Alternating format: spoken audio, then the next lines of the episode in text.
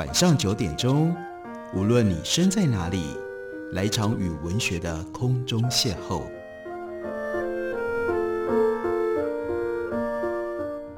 杨照谈书，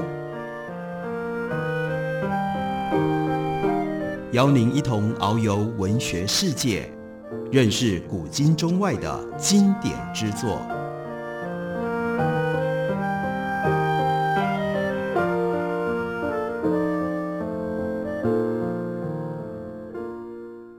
各位听众朋友，大家好，非常欢迎收听杨照谈书。本节目以台北广播电台 FM 九三点一，每个星期一到星期五晚上九点为大家播出。我是杨照，在今天的节目当中要为大家介绍的，这是陈婉倩所写的《我们不在咖啡馆》，远足文化刚刚出版的新书。陈婉倩在联合报担任了十七年的译文记者，所以她采访过非常多的作家。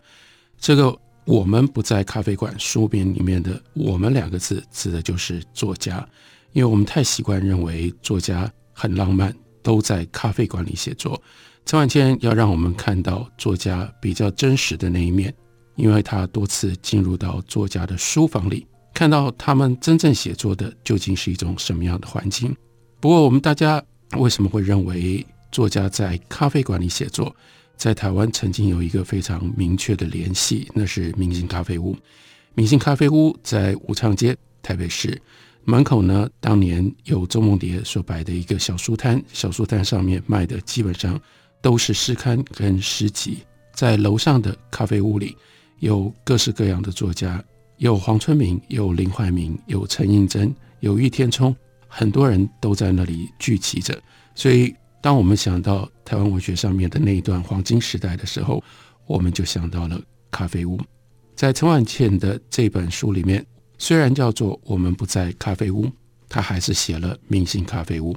不过他写的不是明星咖啡屋里面写作的作家，而是到底明星咖啡屋是怎么来的。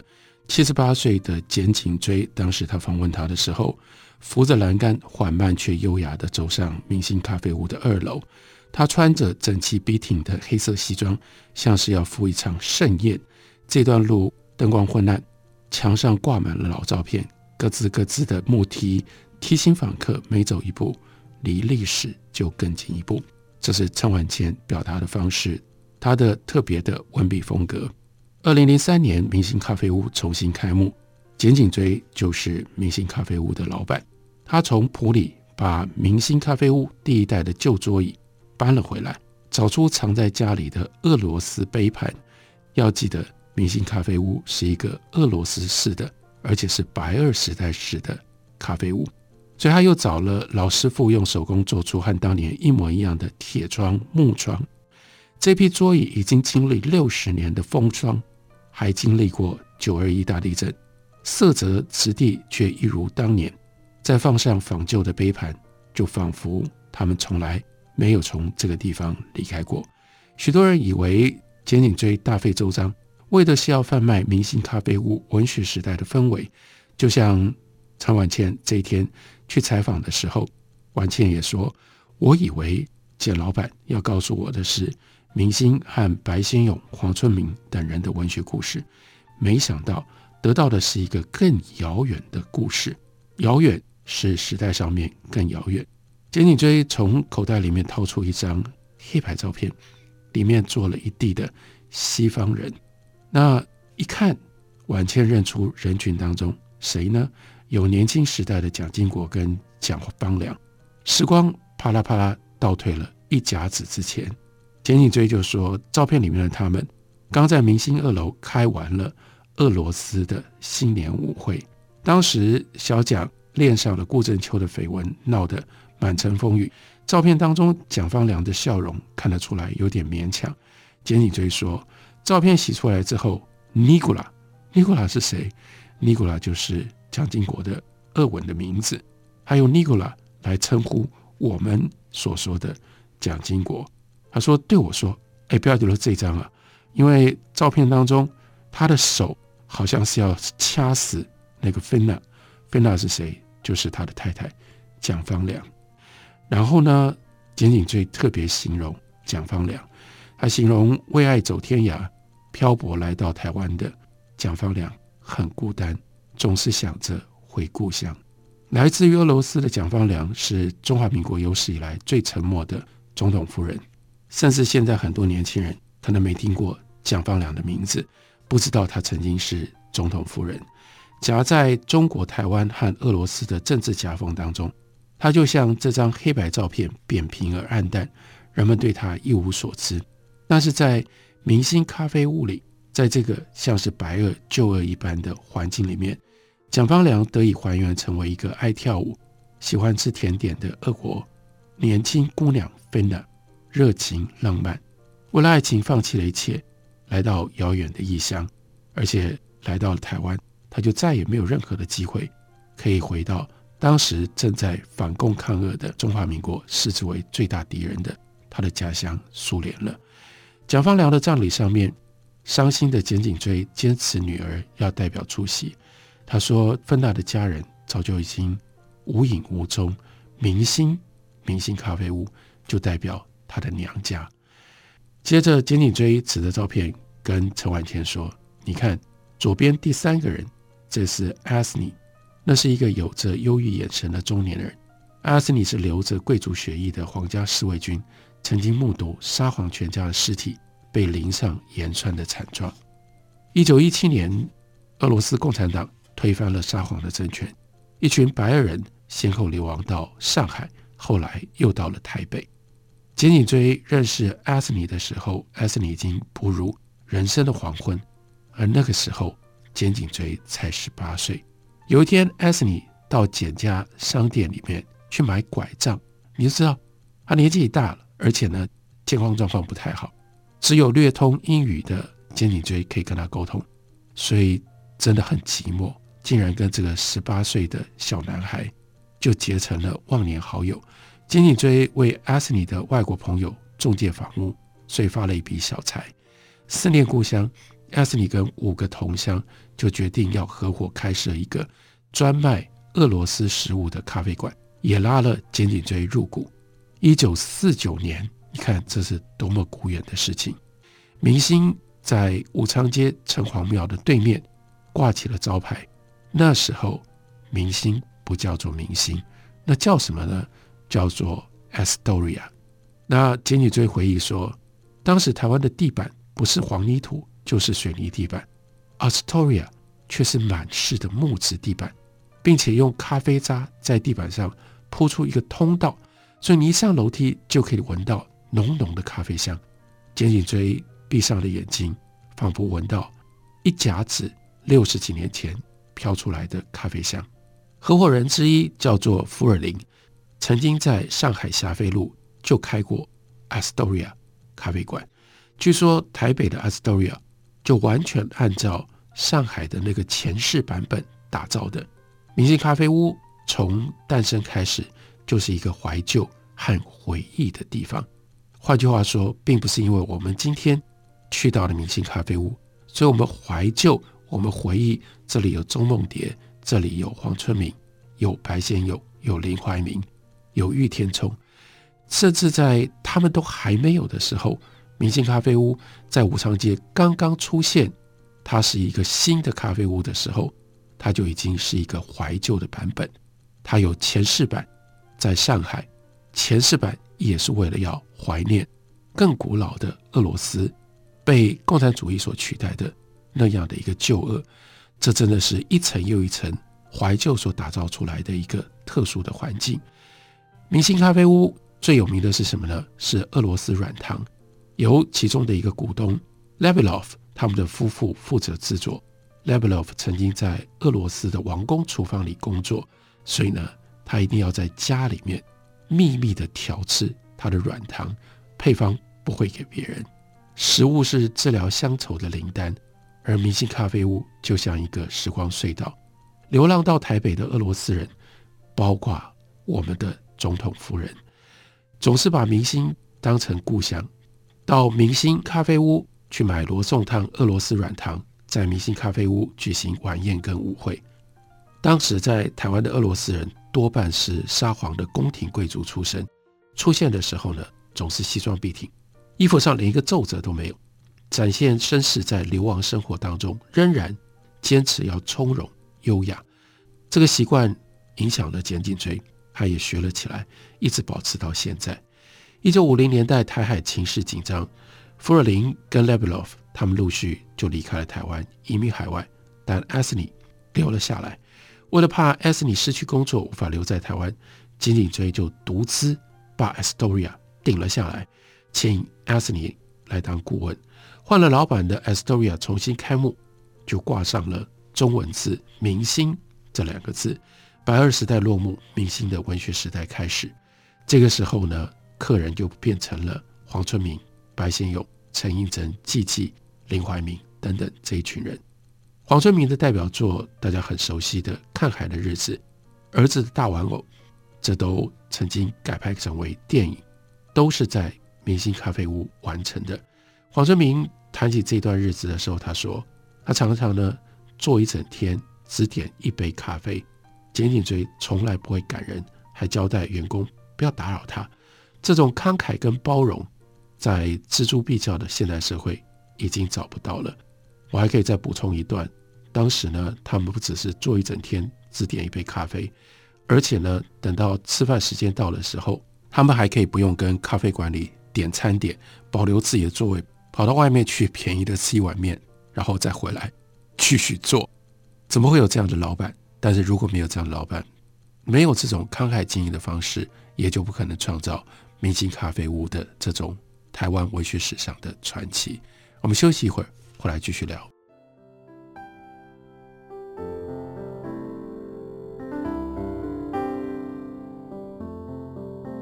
听见台北的声音，拥有颗热情的心，有爱与梦想的电台，台北广播 FM 九三点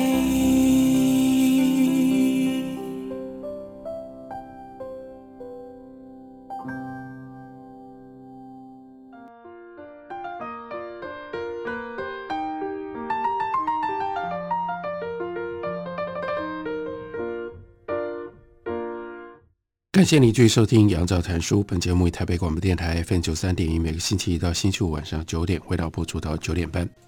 今天为大家介绍的是陈婉倩的《我们不在咖啡屋》。作家并不都在咖啡屋里写作，不过虽然书名叫做《我们不在咖啡屋》，这本书里却有明星咖啡屋的故事。刚刚讲到了，在五零年代之后，换了老板，简景追接下了 Astoria，变成了。中文招牌的明星咖啡屋，还没有到纽约去学习舞蹈的林怀民，也曾经是明星咖啡屋的座上客。在这里呢，他写出了他的重要的中篇小说《蝉》。简景追说，林怀民的父亲是林金生，他是嘉义县长，后来曾经当过内政部长。这个大官曾经到明星咖啡屋里来找儿子，还开玩笑的跟老板说。哎，这个喜欢写作的儿子呢，空哎，空空啊！出身世家、身居高官的林金生，对儿子的期望是希望他当律师，但是呢，违背父命，变成了一个作家，后来又变成了一个舞蹈家跟编舞家的林怀民。在当时，他有着一副无法安定的灵魂。不知道为什么，明星咖啡馆总是吸引漂泊的灵魂。被简景追昵称叫做老周，那是在门口的钟梦蝶，在明星咖啡屋的骑楼底下摆了几十年的书摊。简景追说，从大陆来台的老周，一个人呢独居在三重。一九五九年开始摆摊，简景追担心他搬书辛苦，不用搬来搬去，干脆呢就让他把书寄放在武昌街五号，那是简景追租给茶庄所使用的一个房地产。晚上呢，也可以在这里留宿。有的时候白天顾摊子顾累了，他会进到明星来小坐，然后呢，每一次都坐那个固定的位置。钟梦蝶过世了之后，有人在昔日书摊位置的那个柱子上贴上了钟梦蝶的诗篇。简景追将这篇诗改贴到明星咖啡馆里面钟梦蝶的老位置墙边，桌上放上老周钟梦蝶的照片。把这个位置永远保留给钟梦蝶。简景追又说起了他以前那个忘年之交的老搭档艾斯尼，在简景追接手明星之后，把艾斯尼也接到家里照顾，一直到他去世。身体衰弱的艾斯尼坚持每一天到明星一个人喝咖啡、吃点心，所以呢，明星也保留了艾斯尼的位置，每天呢放点心跟放咖啡，给他天上之灵。人们惊叹，明星为什么可以容忍作家点一杯咖啡坐一整天？原来明星的慷慨还不止如此，就算是一缕幽魂、灵魂，也可以在明星拥有一个永恒的位置。俄罗斯人走了，流亡的灵魂继续流亡，故乡的滋味封存在明星咖啡屋。这归功于简景追惊人的记忆力。Levelov 曾经让他看过一次，只有一次。如何调制俄罗斯软糖的过程？那在 Levelov 他们夫妻离开了之后，简颈椎凭着记忆调配，味道呢竟然可以被老顾客称赞，哇，一模一样。从年轻到老，简颈椎每天醒来第一件事情就是到厨房监工，看师傅有没有按照配方调制俄罗斯软糖，面粉糖的比例一点都不容更动。简景追知道故乡滋味对于游子的重要性。明星咖啡馆所做的俄罗斯的软糖，前总统夫人菲娜，也就是蒋方良，一直吃到他八十八岁过世前。就像作家虽然离开了明星咖啡馆，但是只要喝一杯明星的咖啡，就会感觉自己回到了四十年前文学的明星时代。曾经有电影导演找上简景追，说要拍明星咖啡厅。他看完剧本就拒绝了，因为呢，为了戏剧效果，这个剧本里面写成了一个白俄罗斯人跟中国人建立了友谊，然后呢，后来又互相背叛的故事。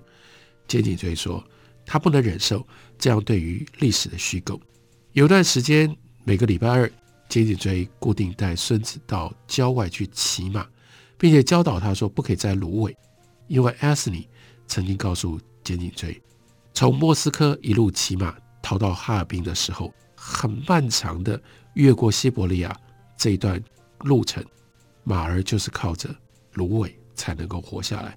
所以芦苇对艾斯尼有恩，所以呢，简景追承继了这样的一种价值观，交给他的孙子，叫他孙子不可以摘芦苇。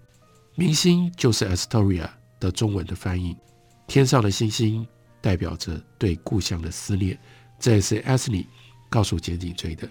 他骑马逃亡的路上，他就一直看着天上的星星。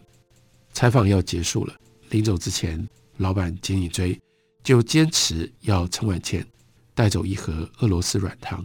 这个软糖早就因为蒋方良闻名，不过到这个时候，婉倩说：“我才终于懂得它的滋味，不是真的只是吃到了俄罗斯软糖，而是知道俄罗斯软糖里面。”怀了多少的情感回忆，以及包括痛苦。在文章的最后，陈婉倩是这样写着：走出明星咖啡馆，我抬头往上看，昏黄的灯火中，肩颈椎的影子还映在二楼的窗口。六十多年来，明星咖啡馆送走了一批又一批漂泊的灵魂，游子、作家或异乡客。每一场盛宴都有简景追，他从开始守到最后。为他们开门熄灯，简景追默默守着明星咖啡馆，就像他守着那段与俄罗斯朋友的情谊。这世上总有不灭的星星，也许是友谊，也许是回忆，也有像简景追这样永远的守护者。只要有他们在，漂泊的灵魂就有暂歇的角落，而我们就有了文学。这也是陈婉倩用他。带有文学意味的笔所做的采访，所写的关于明星咖啡馆的报道。另外，在陈婉倩的这本书里面，他记录了一个人。这个人对我来说，我要特别跟大家介绍一下，因为我也对他留下非常强烈的印象。而他是在快速的变动的环境当中，曾经对于台湾的文学环境付出非常多的努力，但是今天。如果不是陈婉倩用这种方式写他，大部分人不知道他，也不可能记得他的一个人。我们来看陈婉倩所写的这篇文章，叫做《影音时代》。他说：“应我的要求，王璞拿起录影机，让摄影记者捕捉他摄影的样子。两年前他中风了之后，这架录影机只能沉默地躺在工作室里。他一边摸索机身的按键，一边问：拍完之后能够把相片寄给他吗？然后他就说了一句话：这十年来都是我拍别人的。王普已经离开了这个世界，他在。”有一段时间当中，影音刚刚开始发展的时候，他几乎在所有的各种不同的文学的场所，倾注他全部的心力跟他的财产，就拿着摄影机去拍，去拍这些文学作家，去拍这些文学活动。王璞扛着摄影机，扛到什么样的程度呢？陈婉倩说，他的肩膀跟他的背脊特别挺直。知道了他的故事之后，我明白这是战士的习惯，因为呢，他曾经也是作家，写诗、写小说，在军中，他还主编过军中的月刊《新文艺》，但不知道什么原因，他却放下了笔，拿起了摄影机，开始记录他旁边的作家朋友。他是在七十岁那年，你想想看，已经到了这个年纪，从职场上退休。他不打算游山玩水、含饴弄孙，却买了当时还算是奢侈器材的摄影机。用一个人的力量，他要制作一套中华民国作家录影传记。从七十岁开始到陈婉倩去采访他、认识他的时候，他已经花了十年的时间。你就知道他已经八十岁了。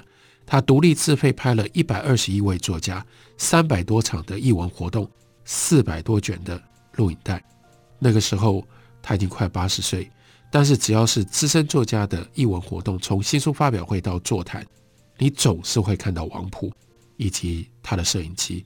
在那段时间当中，我自己也已经不知道算不清楚多少次遇到王璞，遇到他那个挺直的拿着摄影机一直不断拍的那个身影。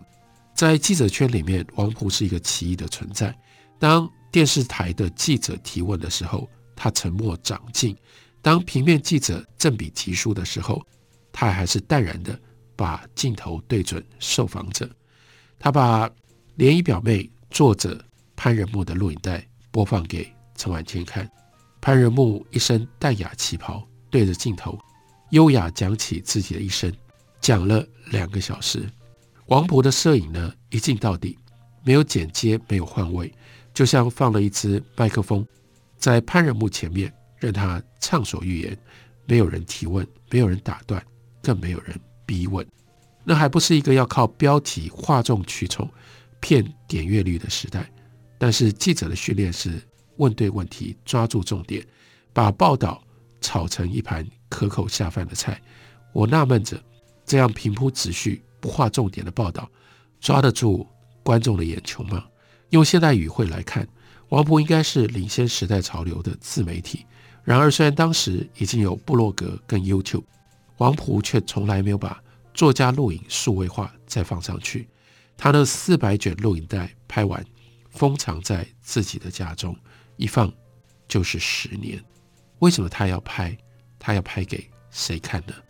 这的确是一个大问题。一个人用自己的生命余生去从事这样的工作，他在想什么？他的目的是什么？如果大家想知道的话，就请您去找这本书，陈婉倩的《我们不在咖啡馆》。透过这本书，你不只认识了作家，你还认识了像是简景追明星咖啡馆的老板，以及王普这个用一个人的力量耗尽了所有的退休金来记录台湾文学活动的一个奇人。感谢你的收听，我们明天同一时间再会。